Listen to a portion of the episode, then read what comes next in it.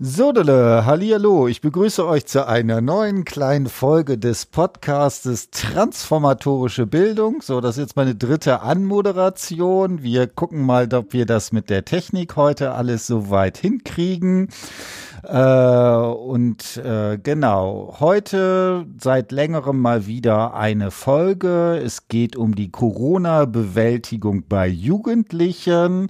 Und damit wir das ein wenig, äh, damit wir dort eine kompetente ja, äh, Einordnung kriegen, habe ich mir äh, die Mimi eingeladen. Genau, sag mal einen Satz nochmal. Wer bist du? Was machst du? Was ist der Sinn des Universums und ist eigentlich 42 die Antwort auf alles? Äh, nein, 40. ja, hallo, hallo, lieber Tim und liebe Studierende. Schön, dass wir wieder hier sein dürfen und äh, nochmal gemeinsam Podcast machen und hoffentlich auch viele weitere. Genau, also es geht um die äh, Corona-Bewältigung bei Kindern und Jugendlichen. Das ist das täglich Brot von mir sozusagen. Also ich bin äh, nochmals für diejenigen, die mich noch nicht kennen ich bin Lehrerin an äh, vielen Schulen hier in Köln. Warum viele Schulen äh, ist jetzt äh, nicht so interessant. Jedenfalls habe ich dadurch so den Zugang zu ähm, vielen Schulformen, äh, Kinder und Jugendliche unterschiedlichen Alters und äh, ja, äh, viele Fächer und so weiter. Also seit elf Jahren, äh, elf Jahren äh, weitreichende Erfahrung nehme ich an. Genau, und äh, du hast ja eine kleine Qualifikationsarbeit bei mir geschrieben, wo es eben genau um dieses Thema geht. Dort hast du äh, vier narrative Interviews geführt und ein äh, Experteninterview, wenn ich das richtig sehe, mit einem hoffentlich sage ich das richtig, Psychiater. Yes. Genau. Äh, dann sag mal zwei, drei Sätze. Was hat der dir so erzählt? Wie ist die Situation von Kindern und Jugendlichen eigentlich unter Corona-Bedingungen? Also das waren vier äh, Schülerinnen-Interviews, äh, zwei Lehrerinnen mhm. und äh, ein äh, Kinder- und Jugendpsychiater, mhm. der seit über zehn Jahren äh, hier niedergelassen ist in Köln. Mhm. Ähm, von den Lehrerinnen war es natürlich ganz wertvoll, äh, vieles zu erfahren und ähm, ähnliches hat auch der Kinder- und Jugendpsychiater hm. berichtet. Also ähm, wie ich auch äh, zu Beginn angenommen habe, hat er quasi auch bestätigt, dass die ähm, Situation der Kinder und Jugendlichen in der Corona-Zeit eigentlich eine sehr schwierige ist. Ähm, die äh, Depressions- und äh, Suizidzahlen sind um das Fünffache gestiegen, sagte mhm. er. Also ich fange hoffentlich nicht zu hart an jetzt mhm. mit Informationen. Jedenfalls war das so eine Info, die mich mhm. äh, ziemlich erschüttert hat. Ähm, der hatte damals schon, als wir das Interview geführt haben, äh, weit über mehrere Monate noch gar keine äh, freien Termine mehr. Mhm völlig äh, vollgepackt mit Terminen, mit ganz, ganz schwierigen Fällen. Das heißt, mhm. ausgelöst durch die Corona-Situation. Und im Grunde äh, hatte er tatsächlich nichts Schönes zu erzählen. Also das war äh, für mein Verständnis sehr erschreckend, mhm. was die äh, Situation alles ausgelöst hat bei Kindern und Jugendlichen und ihren Familien. Ein Unterschied hat er allerdings da gemacht zwischen denen, dass er dann differenziert hat zwischen Familien, die, sage ich jetzt mal vorsichtig, sich eher um die Kinder kümmern und drum bemühen und diejenigen, hm. die ihre Kinder auch noch vernachlässigen. Das hm. äh, ist natürlich dann noch dramatischer äh, geendet, leider. Äh, genau, das Gleiche erzählen auch äh, meine Kolleginnen, also zwei hm. Lehrerinnen an der Schule. Die dann auch davon berichten, dass der Online-Unterricht kaum mhm. funktioniert hat, dass sich die Lage verschlechtert hat, mhm. die psychische, emotionale Lage der Kinder und Jugendlichen, äh, geschweige denn von den Noten und von den Leistungen her, das, äh, da war gar nicht mehr die Rede. Das heißt, die meisten haben da tatsächlich versagt. Und man fragt sich, wer versagt hat dann mhm. wiederum, ne? Das System oder die Kinder. Mhm. Jedenfalls ist es äh, nach hinten losgegangen sozusagen und äh, das Erschreckende nochmals war, dass auch die Lehrerinnen berichtet haben, dass sie sogar suizidgefährdete Schülerinnen mhm. und Schüler bei sich hatten und sie mit der Situation dann als Pädagogen völlig überfordert waren, ne, weil sie ja nicht vom Fach der Psychologie oder Psychiatrie mhm. kommen und mussten dann alles in die Wege leiten, um diese Fälle dann auch äh, richtig äh, zu behandeln. Zum Glück ist auf jeden Fall alles gut gegangen in der Schule. Mhm. Genau, also das sind ja äh, sehr dramatische Geschichten. Also es ist ja, geht ja gerade auch sozusagen durch die Medien, dass die Selbstmordrate sich äh, auch bei Kindern und Jugendlichen, dass es wohl sehr äh, stark zugenommen hat. Wobei mit den Zahlen muss man da, glaube ich, noch ein bisschen vorsichtig sein. Äh, jetzt ist es ja aber so, dass das ja nur ein Ausschnitt ist. Also ne, wer auf einer äh, da bei diesem äh, Psychiater landet. Das ist ja ein sozusagen spezifischer Ausschnitt. Ähm, ich habe so ein bisschen die Interviews aber so gelesen, dass zumindest äh, so diese ganzen Horror-Stories in den äh, vier narrativen Interviews mit den SchülerInnen äh, ja so erstmal äh, nicht zum Tragen kommen. Also vielleicht äh, wäre es ganz gut, kannst du vielleicht die äh, vier Personen so kurz nochmal vorstellen? Also besonders, äh, äh, wer war das so, dass man so eine gewisse Sache hat, äh, ne, die, der eine ist ja ein bisschen speziell, äh, vielleicht die anderen drei nochmal ein bisschen näher eingehen. Äh, ganz genau. Also für mich war das ein ähm, sehr überraschendes Ergebnis, hm? weil ich ja äh, davor schon die Interviews mit hm. den Kolleginnen und den äh, Psychiater hm. äh, geführt hatte und bin mit also voreingenommen hm. zugegebenermaßen in diese Interviews äh, gegangen und habe sie auch äh, daraufhin selbst die Fragen hm. äh, zwar offen äh, konzipiert und formuliert, aber wirklich mit den Hintergedanken, den Schülern geht es schlecht. Hm. Und was genau schlecht, das erfahre ich denn jetzt von denen. Hm. Also das war tatsächlich so äh, meine Einstellung äh, hm. bei den Interviews. Äh, ich habe vier Schülerinnen und Schüler interviewt, zwei äh, Mädels, das war die Dilsa und die Amela und äh, zwei Jungs, das war der Adonis und der Leon. Äh, und da konnte ich ähm, natürlich in der äh, Ausführung, also im, im ähm, in der Analyse, konnte ich sie dann auch ein bisschen separieren und schauen, wer zu wem gehört sozusagen. Mhm. Ne? War für mich ebenfalls überraschend, weil ich das so nicht erwartet habe. Aber auf jeden Fall das Ergebnis äh, war tatsächlich etwas, äh, womit ich nicht gerechnet habe und äh, was mich sehr, sehr überrascht hat.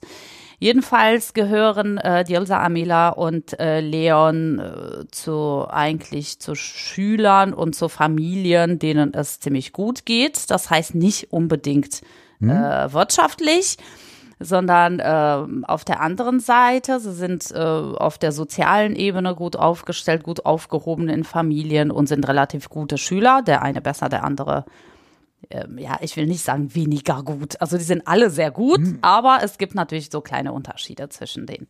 Hm. Ähm, genau, also die Interviews ähm, haben in unterschiedlicher Form stattgefunden. Aufgrund der Corona-Situation war es auch ein bisschen, ein bisschen, schwierig, so die ähm, Orte festzulegen, wo trifft man sich jetzt. Man hatte Bange, sich irgendwie drin zu treffen. Man hatte Bange, sich draußen zu treffen. Es war nicht so ganz einfach.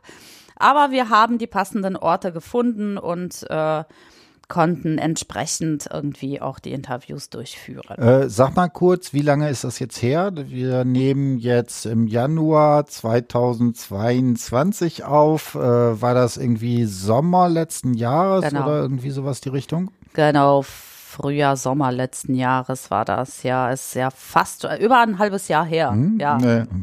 Auf jeden Fall ist schon sehr lange her, deswegen, also ich muss mich auch äh, versuchen, die, mich da rein zu versetzen in dieser Interviewsituation. Äh, und äh, ja, Genau, dann sag mal zwei, drei Sätze. Du hast gesagt, so sagen wir mal, psychologisch, sozial äh, ging es den SchülerInnen jetzt ganz gut. Äh, zumindest vom sozioökonomischen Status sind das aber jetzt nicht Leute, wo man sagen würde, die leben im Saus und Braus. Also das ist sozusagen jetzt nicht, äh, ja, wie sagt man das jetzt, ökonomisch besser gestellte Personen. Kannst du so, ich meine, das ist natürlich immer das Problem, dass man da nicht Klischee klischeehaft werden will, aber so ein paar Sachen dazu sagen, äh, wie man die sozusagen die Lebenssituation auch vielleicht so ein bisschen, ne, du hast ja auch was über Stadtteile und so weiter kurz geschrieben, dass man so einen ungefähren Eindruck äh, der SchülerInnen jetzt bekommt. Ganz genau. Also wenn man sich äh, zu sehr an die Theorie festklammert, mhm. wird man äh, eventuell noch ein bisschen voreingenommen, mhm. was diese ganzen Kategorien betrifft. Mhm. Also wenn wir nach Bourdieu anal mhm. analysieren, würde ich jetzt einfach mal sagen, sie haben gar keine Chance. Äh, weil das äh, auch äh, leider äh, Kinder sind, äh, die ähm, einen Migrationshintergrund mhm. haben, aber das ist ja nicht der einzige Grund, sondern äh, die Eltern haben es tatsächlich nicht so weit geschafft, dass sie sich äh, ökonomisch hier gut mhm. aufstellen in Deutschland. Das heißt, sie leben in Stadtteilen, ähm, ähm, äh, wo die äh, Wohnsituation nicht eine schöne ist mhm. äh, und wo die Mieten natürlich sehr niedrig sind. Sie mhm. können sich das ja anders nicht leisten. Äh, wo das Erziehen der Kinder äh, nicht so ein ganz einfaches mhm. ist und äh, das Umfeld äh, dementsprechend auch prägend sein könnte natürlich. Mhm. Ne? Also ähm, alle drei, Jelsa, Amela und Leon, äh, wachsen in Familien auf, äh, wo die Eltern, also außer bei einer der äh, beiden Mädels, der Vater hat, ähm, ist mittlerweile Lehrer. Mhm. Äh, kam auch etwas äh, später, so das heißt, die Situation vorher war in der Familie auch nicht so prickelnd und sie ist es immer noch nicht ganz, obwohl der Vater mhm. Lehrer ist, weil die Mutter ja arbeitslos ist mhm. und sie in einer Großfamilie dort leben über mhm. zwei Etagen. Ähm, bei den anderen ist es so, dass die Eltern ähm, einfache Jobs machen. Mhm. Das heißt, sie verdienen tatsächlich nicht gut. Mhm. Ähm, bei Leon äh, sind das äh, vier Kinder. Mhm. Bei der Amela sind es drei und äh, bei der Dielsa sind es auch drei. Also ähm, hört sich jetzt nicht viel an, mhm. aber wenn die Eltern nicht viel verdienen, kann das natürlich belastend werden. Ne? Also ähm, die Wohnsituation ist bei ihnen so, dass sie sich die Zimmer teilen müssen, mhm. wo es dann auch Schwierigkeiten gab mit dem Zoomen äh, für mhm. die Schule. Äh, den Freiraum zu haben, den sie dann in Quarantänezeiten und Lockdown-Zeiten benötigt haben, wurde natürlich auch eng und schwierig. Man äh, ist sich auf die Füße getreten, sagten mhm. sie auch. Ne? Und gerade dann hätte man sozusagen äh, größere Räumlichkeiten gebraucht und mehr Rückzugsorte und Privatsphäre, was ja gar nicht gegeben mhm. war bei denen. Zudem hatten sie natürlich auch drumherum Leute, die äh, eventuell keine Rücksicht drauf mhm. genommen haben und so weiter. Also äh, unter, äh, würde ich jetzt mal sagen, ökonomisch äh, nicht so einfachen Bedingungen, mhm. ja. Genau, und aber das ist ja das Spannende, ne, dass man, wenn man da jetzt, sagen wir mal, mit Bourdieu anfängt, dann könnte man so äh, jetzt so ganz platt erstmal sagen, okay, im ökonomischen Bereich sind die jetzt nicht so gut gestellt. Äh, das müsste sich jetzt also sozusagen auf die Möglichkeiten von Bildung sozusagen durchschlagen. Was ja aber sehr interessant ist, dass du relativ plausibel aufzeigen konntest, dass sie auf praktischer Ebene ja offensichtlich eine ganze Menge an Umgangsformen für sich entwickelt haben, die trotz dieser teilweise vielleicht schwierigen Situation, mal ein bisschen mehr, mal ein bisschen weniger, durchaus damit einen produktiven Umgang sozusagen finden könnten. Kannst du so ein bisschen äh, darüber erzählen, so was auf praktischer Ebene, was sozusagen es den äh, SchülerInnen hier ermöglicht hat, da doch mit der Corona-Situation relativ äh, genau damit umzugehen? Ich glaube, Boxen äh, spielt ein großes Thema. Irgendwie. Ja. ich weiß nicht, ob das hier in Köln inzwischen mhm. Schulfach ist, dass sie alle irgendwie boxen. Erzähl, erzähl, mal so ein bisschen, also wie gehen äh, die SchülerInnen da entsprechend mit um? Genau, also Boxen war auch für mich total überraschend, dass es jeder, fast jeder irgendwie ja. genannt hat. Ich kann nicht mehr boxen. Mhm, ja, genau. und ich dachte mir so, hä, selbst bei den Mädels ist es so ein bisschen mhm. unüblich, ne, dass sie so gerne boxen. Ja, also zwei meiner Mädels, die ich interviewt habe, beide boxen anscheinend. Mhm. Von der einen hatte ich das so ein bisschen mitbekommen, aber die andere dachte ich mir gar nicht so. Naja, jedenfalls ähm, vermissen sie auf jeden Fall das Boxen mhm. oder das Fußballspielen bei mhm. Leon. Ne? Das ist eine große Leidenschaft. Mhm. Nur, äh, was mich ja sehr überrascht hat, das war mir während der Interviews noch nicht so ganz hm. bewusst. Hm. Äh, aber es ist nicht dahin gelaufen, wie ich es mir vorgestellt hm. habe. Also die ganze Zeit ihre Antworten dachte ich mir so, machen die mir was vor? Hm. Ne? Hm. Und äh, also das ist dann so in die Richtung äh, gegangen, dass sie mir erzählt haben, ach, ich habe dieses und jenes für mich entdeckt, ich habe das Joggen für mich neu Mhm. entdeckt, ich habe das äh, Lernen von Mhm. äh, anderen Sachen für mich entdeckt. Äh, ich finde es sehr schön, dass ich so viel Zeit mit meiner Familie Mhm. verbringen kann.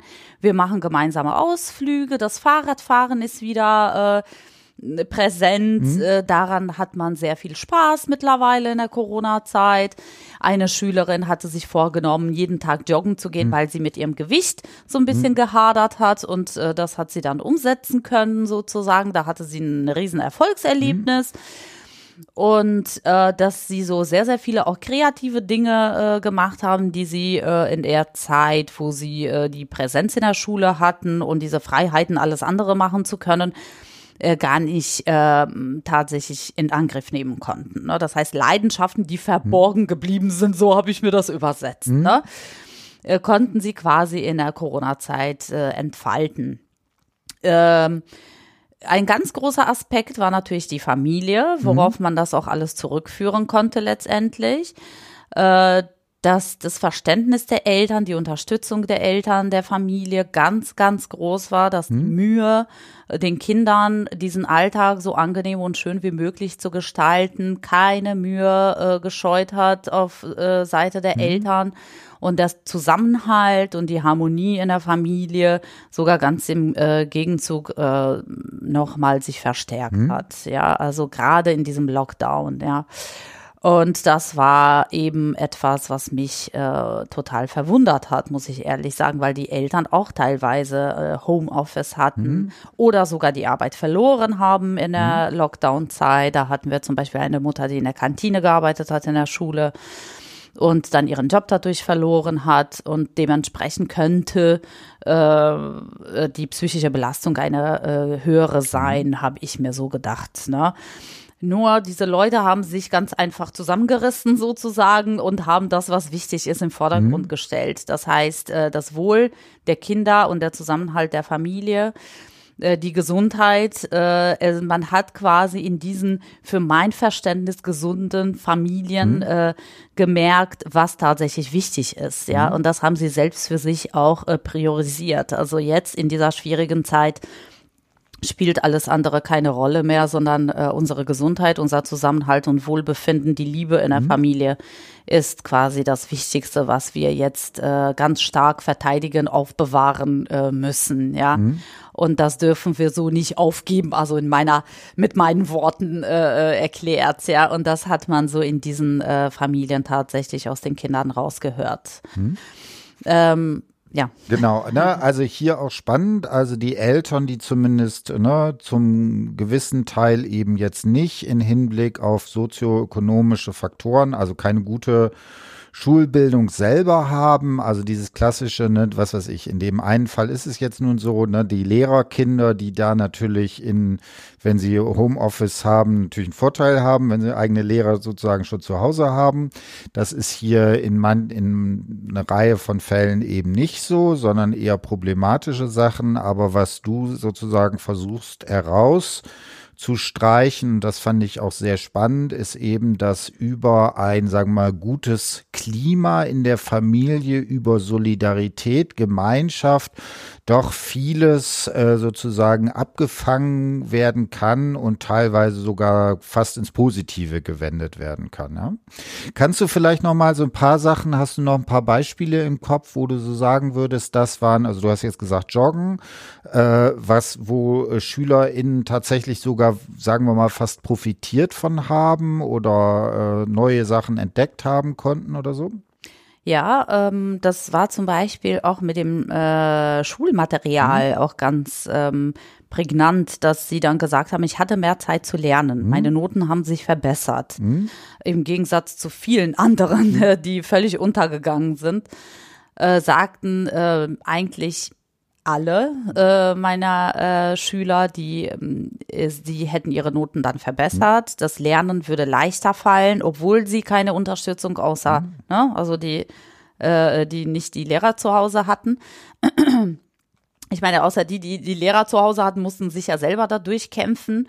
Und äh, hatten aber somit Zeit, sich mehr mit dem Lernstoff zu beschäftigen. Mhm. Das heißt, äh, sie haben sich intensiver damit mhm. auseinandersetzen können und sehen das als ein Profit tatsächlich. Mhm. Also sie sagen, das ist für mich äh, nötig gewesen, äh, die Ruhe zu haben, die Zeit zu haben, mich mit den ganzen Inhalten mhm. äh, nochmal intensiver auseinanderzusetzen und vor allem das selbstständige Lernen, ja, mhm. hat sie, äh, haben sie quasi nochmal verstärkt und haben auch gemerkt, dass sie dadurch äh, eher Vorteile haben. Mhm. Sie hatten natürlich den Kontakt zu den Lehrern, aber mhm. auch jetzt natürlich auch begrenzt und zu den Mitschülern, die wahrscheinlich äh, dann auch selbst nicht so gut klargekommen sind, alle. Das erwähnen sie auch mhm. dann in den Interviews.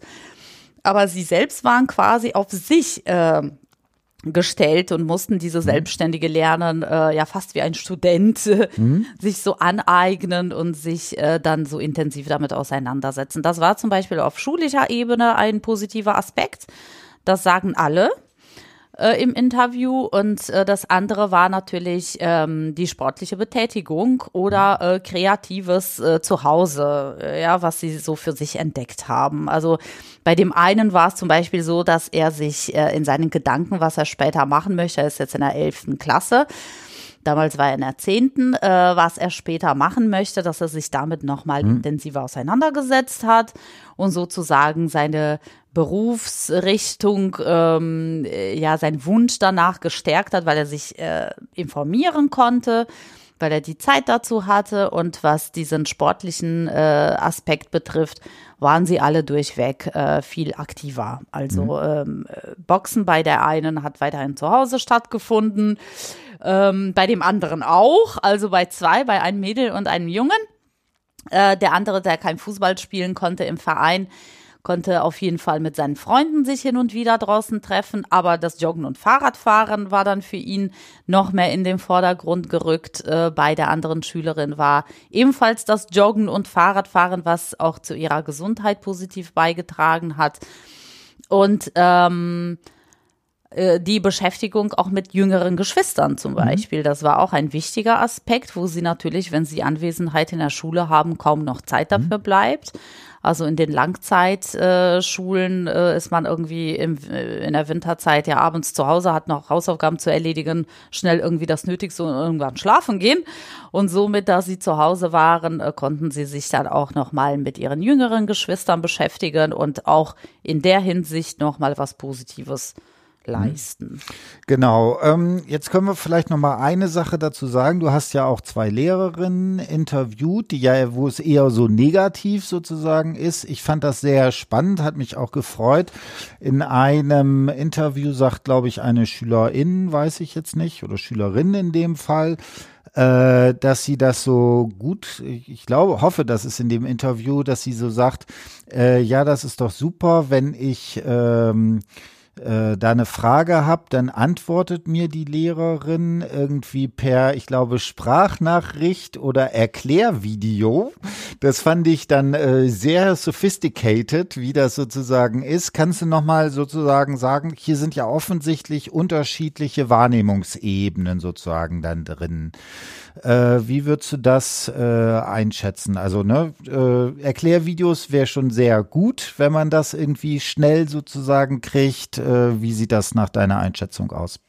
Ähm, ich würde mal behaupten, dass äh, diese Kollegin zu den äh, wenigen Kollegen gehört, hm? die sowas macht. Mhm. ähm, auch Lehrerinnen und hm? Lehrer waren überfordert hm? mit der Situation. Äh, man war froh, wenn man den Unterricht einigermaßen so vermitteln konnte über Zoom. Hm? Ja. Hm?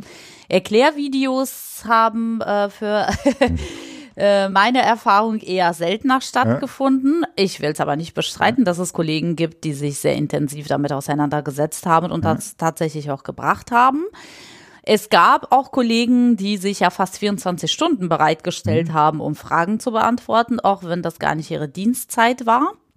Darunter gehört äh, auch eine, die ich äh, interviewt habe von den zwei Lehrerinnen, die tatsächlich Tag und Nacht bereit mhm. war. Sie hat SMS oder WhatsApp in der Nacht bekommen von den Schülerinnen. Ne? Und äh, die gibt es, die gibt es aber nicht im großen Maße und äh, diese Schülerin hat ja dann dieses Angebot genutzt und mhm. hat das Erklärvideo und Sprachnachrichten ähm, ihrer Lehrerin in Anspruch genommen und ist somit auch weitergekommen. Aber das, das ist auch diejenige, die auch einen Lehrer zu Hause hat. Okay, ja, okay.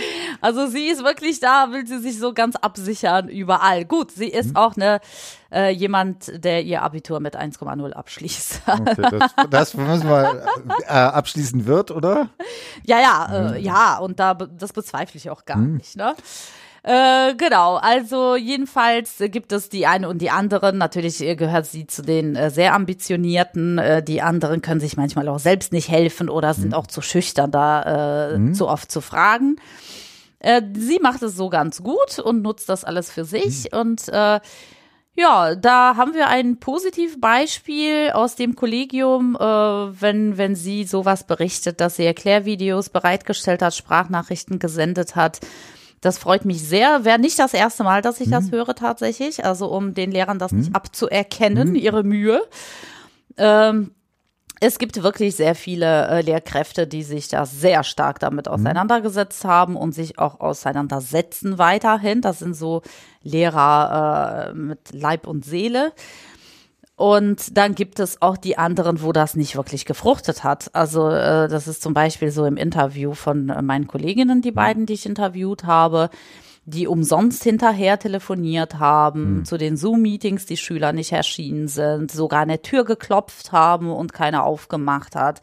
Ähm, die Eltern haben nicht dahinter gestanden, dass die Kinder ähm, den Unterricht mhm. folgen über Zoom äh, ihre Aufgaben ähm, erledigen. Sie haben wirklich alle Möglichkeiten bereitgestellt, mhm. damit irgendwie ein Feedback zurückkommt, mhm. ja, von den äh, Schülerinnen und Schülern. Das sind dann eher, äh, leider muss man das dann auch so sagen, Schülerinnen und Schüler, die eher leistungsschwach sind. Äh, nur leider stecken dann auch wiederum äh, Familien dahinter, die sich nicht so sehr äh, darum kümmern, mhm. so wie es sein sollte. Und dann kann man sich das auch so vorstellen, äh, dass sie dann in der Corona-Situation auch völlig überfordert mhm. waren. Ne? Also das war jetzt bei meinen äh, zwei interviewten Lehrerinnen so, ähm, die haben, also ihre Mühe wurde nicht gewertet mhm. sozusagen, mhm. ja. Also sie haben sich da tatsächlich einen Kopf gemacht, äh, sehr viel gearbeitet, sehr viel versucht und wie gesagt, da ist keiner natürlich dazu verpflichtet, an der Tür zu klopfen, mhm. mit Materialien nach Hause zu gehen zu den Schülerinnen und Schülern oder nachzuhören, geht's euch überhaupt gut? Und äh, das hat ja auch eine Kollegin gebracht, weil sich mhm. äh, eine Schülerin nicht gemeldet hat und mhm. sie sich langsam Sorgen gemacht hat, ob mhm. äh, es ihr gesundheitlich noch gut geht. Und wenn man sich da nicht meldet, dann spielt noch die emotionale äh, Ebene mhm. eine Rolle. Man macht sich natürlich Sorgen. Es ist auch eine Bindung zwischen Lehrer mhm. und Schüler, ja. Äh, man, man arbeitet jahrelang zusammen und äh, dann ist plötzlich äh, die Schülerin der Schüler weg, mhm. meldet sich nicht in so einer schwierigen Zeit. Also das ist äh, sehr bedrückend. Und sie haben sich auch privat damit auseinandergesetzt, sich äh, um diese Schüler zu kümmern äh, wo dann sehr, sehr wenig Resonanz äh, erfahren wurde. Also ähm, das war nicht zufriedenstellend und äh, aus ihrer Sicht ist das tatsächlich nach hinten losgegangen. Also das war keine Art zu mhm. kommunizieren für diese äh, Schülerschaft und Eltern und äh, das hat im Grunde mit dem Distanzunterricht nicht viel gebracht. Also mhm. im Grunde gar nichts. Viele mussten auch wiederholen. Äh, einige habe ich mitbekommen, äh, haben freiwillig wiederholt. Äh, inwieweit das stimmt, weiß ich jetzt mhm. nicht. Aber die anderen äh, wurden natürlich dazu, ähm, ja, mhm. wie soll ich sagen, dazu gebracht, mhm. zu wiederholen. Genau. Und also, wie gesagt, was er, was er, wie gesagt, auch hier wieder spannend ist, ne, dieser, diesen Unterschied. Äh, jetzt äh, sag noch mal zwei, drei Sätze. Also offensichtlich ist zumindest bei den SchülerInnen, die du interviewt hast, die finden ja auch produktive Umgangsformen. Ne? Sport, äh, Hobbys sind eine ganz entscheidende Sache. Äh, das Zentrale, würde ich sagen, ist halt, wie ist die soziale Situation in der Familie? Ne? Hat man dort einen emotionalen Rückhalt und so weiter? Was würdest du sagen, wie haben die SchülerInnen selber die Situation äh, sozusagen beschrieben? Haben sie sozusagen darauf reflektiert, wie man damit umgeht und so weiter und so fort? Was ist deren Meinung dazu? Genau, das ist natürlich ganz spannend, total Mhm. interessant zu beobachten. Äh, natürlich analysieren sie das nicht äh, so, wie wir das tun Mhm. und sagen, oh, der äh, Familienrückhalt ist eigentlich das, was mich gerade Mhm. in dieser Situation vorantreibt. Äh, sondern äh, begründen das mit den Worten wie, ach, das ist jetzt gar nicht so schlimm, könnte ja alles schlimmer sein, äh, die äh, anderen könnten dies und jenes. Also das heißt, sie stellen auch Situationen gegenüber von äh, Mitschülern, denen es anders geht als ihnen, wie zum Beispiel, ja, sie kommen mit der, in der Familie nicht gut zurecht oder äh, sie kommen äh, mit dem Schulstoff nicht so ganz zurecht und dann könnten sie dieses und jenes machen. Sie geben sogar Tipps den anderen äh, äh, Kindern, wie sie mit der äh, schweren Situation umgehen sollen. Und für sie ist das einfach äh, ja, eine nicht angenehme Zeit. Sie vermissen etwas, ziehen aber eigentlich auch so positive Rückschlüsse daraus. Äh, ein ganz wichtiger Aspekt für mich zu erfragen war zum Beispiel, wie das mit dem sozialen Umfeld war. Äh, habt ihr noch eure Freunde? Seht ihr eure Freunde? Habt ihr den Kontakt? Und wie intensiv äh, ist der Kontakt oder wie ist äh, euer Freundeskreis mittlerweile? Und die Antwort, die erstaunliche war, ja, manche haben sich zurückgezogen, aber das ist dann auch ganz gut so, weil so merkt man dann halt, wer die richtigen Freunde sind. Ne? Äh, Das so darzustellen äh, aus äh, Schüler- äh, oder Kinderperspektive ist natürlich ganz erstaunlich, ja. Also, dass die da so selektieren quasi und sagen, jetzt sind die äh, richtigen Freunde übrig geblieben und zu denen haben wir auch dann wirklich den intensiven und äh, den gewünschten Kontakt. Äh, das war schon mal so ein Aspekt, was sie so äh, im Grunde so gar nicht bereut haben, dass es dazu gekommen ist, aber auch um viele andere Dinge. Auch das ist jetzt gar nicht so schlimm, dass ich jetzt mal eine Pause einlege. Ja, das tut auch mal gut, sich mal von einigen Sachen zu distanzieren. Dadurch kann ich dann auch andere neue Dinge lernen, ja, und kennenlernen. Äh, und äh, also alles äh, quasi ziemlich verharmlost. Ähm, die Gesundheit spielt natürlich eine große Rolle und Hauptsache uns geht's gut, Hauptsache die Familie ist da und äh, der Familienzusammenhalt und ähm, uns geht es ja im Gegensatz zu vielen anderen gut, also das konnten sie so sehr gut reflektieren.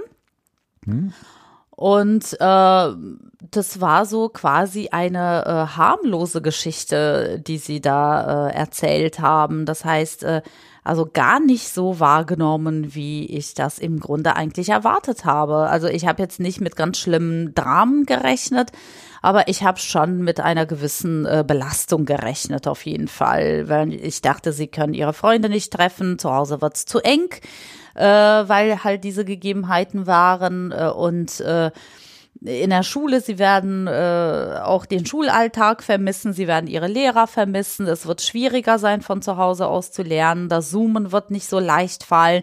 Haben sie überhaupt Endgeräte, die sie bedienen können für den Unterricht? Äh, und so weiter und so fort. Also ich dachte, deren Leben ist so ein bisschen auf den Kopf gestellt, ja.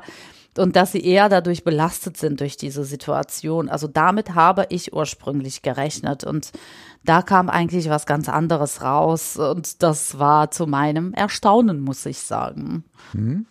Genau, ne? Also das finde ich auch so interessant. Also da merkt man irgendwie so, dass alle Klischees nicht ziehen, also sowohl in die eine als auch in die andere Richtung. Also Genau. die LehrerInnen, die sagen, alles wäre nur katastrophal. Ganz offensichtlich kann das ja nicht so sein, weil sonst hätte man nicht doch auch solche positiven Sachen da drin. Auf der anderen Seite ist es natürlich gerade, und das ist ja auch, glaube ich, soziologisch inzwischen sehr gut äh, ähm, beschrieben, dass es halt so einen Multiplikationseffekt hat. Also wenn man eine, eine problematischen äh, psychosozialen Situation ist, ist sowieso schon mal nicht gut. Wenn dann aber noch ökonomisch der Arbeitsplatz wegfällt und dann vielleicht die Kinder noch Probleme in der Schule haben, dann multipliziert sich das natürlich alles und äh, also da würde ich auch sagen, das ist vielleicht auch so ein bisschen so die Stärke deiner Arbeit, dass du eigentlich so zeigst, so die äh, also so die einfache Lösung, die ist sicherlich in, äh, in allen Bereichen sozusagen unangemessen. Genau. Hast Ganz genau, ganz genau. Also ich bin, wie ich äh, schon zu Beginn sagte, ziemlich voreingenommen in diese Interviews gegangen, weil ich ja nur Katastrophen gehört Ja. habe. Und ist ja auch irgendwie, man denkt ja auch immer, wenn man so ein narratives Interview liest mit so einer Katastrophe, das liest sich ja auch einfach besser, ne? Genau. so wie die Genau. Nachrichten, ja. Ja, also genau. nur negatives Berichten, dann machen alle die Augen und Ohren auf. Äh, äh, nein, das war tatsächlich, ähm, wie gesagt, ich habe was anderes erwartet. Zwar nicht die äh, vollkommene Katastrophe, aber eine schwere Belastung auf jeden Fall. Und bin auch mit der ähm, mit der Analyse von äh, Bourdieus Kategorien herangegangen und habe dann gedacht, ähm, äh, dass äh, die äh, Kapitalformen müsste ich jetzt mal hm. hier durchgehen und schauen, wie schlecht geht es denen denn hm. überhaupt, ne? So. Ähm, ich habe dabei vergessen, ähm, die andere Komponente nochmal mhm. mit zu bedenken, weil ich ja persönlich gar nicht so denke mhm. wie Bourdieu. genau, nur ich habe mich zu sehr auf die Theorie gestützt und habe äh, dann äh, sozusagen ähm, nicht so einen klaren Blick gehabt. Nur der äh, wurde dann immer klarer, mhm. während ich die Interviews analysiert habe und äh, merkte dann plötzlich, äh, äh, was sich daraus ergibt. Und zwar ähm, letztendlich war das Ergebnis, dass die soziale Komponente äh, die, die rettende Idee war mhm. sozusagen. Ne? Also überhaupt ähm, äh, die, die Rettung oder die Lösung in dieser schwierigen Situation, die sich natürlich nicht von jetzt auf gleich ergibt. Ne, das muss man auch so ein bisschen sagen. Äh, diese Kinder und Jugendlichen hatten ähm, diese Erziehung genossen und ihre Familien haben in diesen Strukturen schon immer mhm. gelebt. Ja, das war nicht irgendwas, was neu war in der Corona-Situation. Mhm. Und dadurch fiel es ihnen äh, auch leicht, so weiterzumachen und diese äh, Kompetenzen zu stärken, gerade in dieser Zeit, was ganz, ganz wichtig ist. Das heißt, sie haben das Beste aus den äh, möglichen Kompetenzen, die sie äh, besitzen, gemacht, und zwar die soziale Komponente.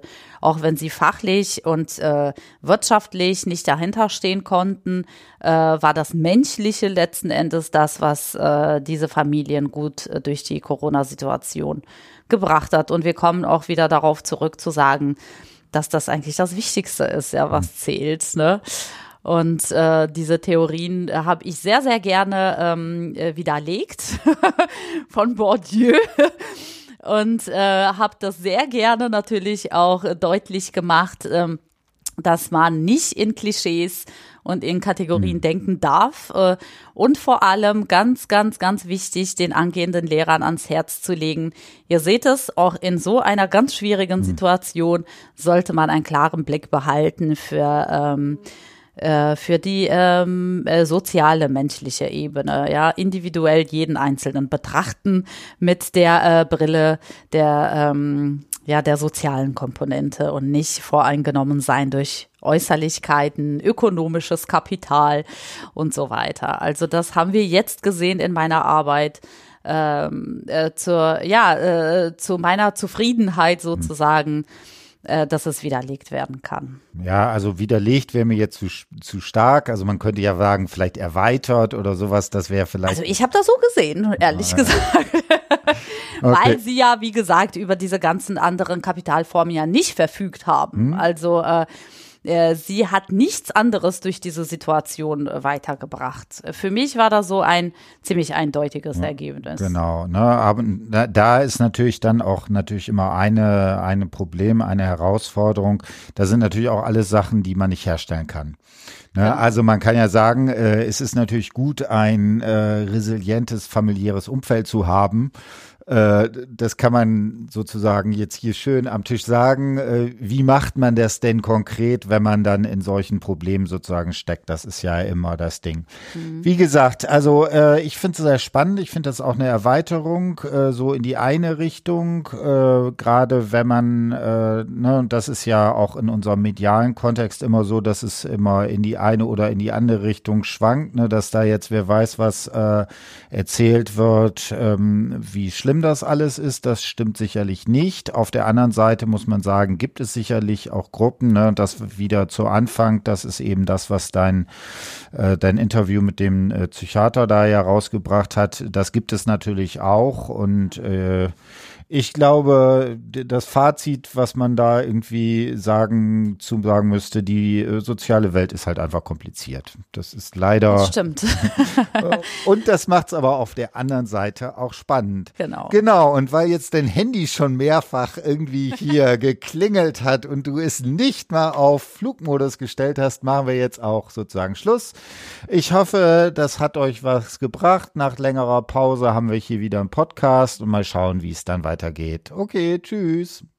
Genau, es freut mich, euch das äh, ans Herz legen zu können. Ich hoffe, ähm, es macht euch Spaß, da reinzuhören und bis demnächst wieder. Danke dir, Tim, und danke euch fürs Zuhören. Tschö. Ciao.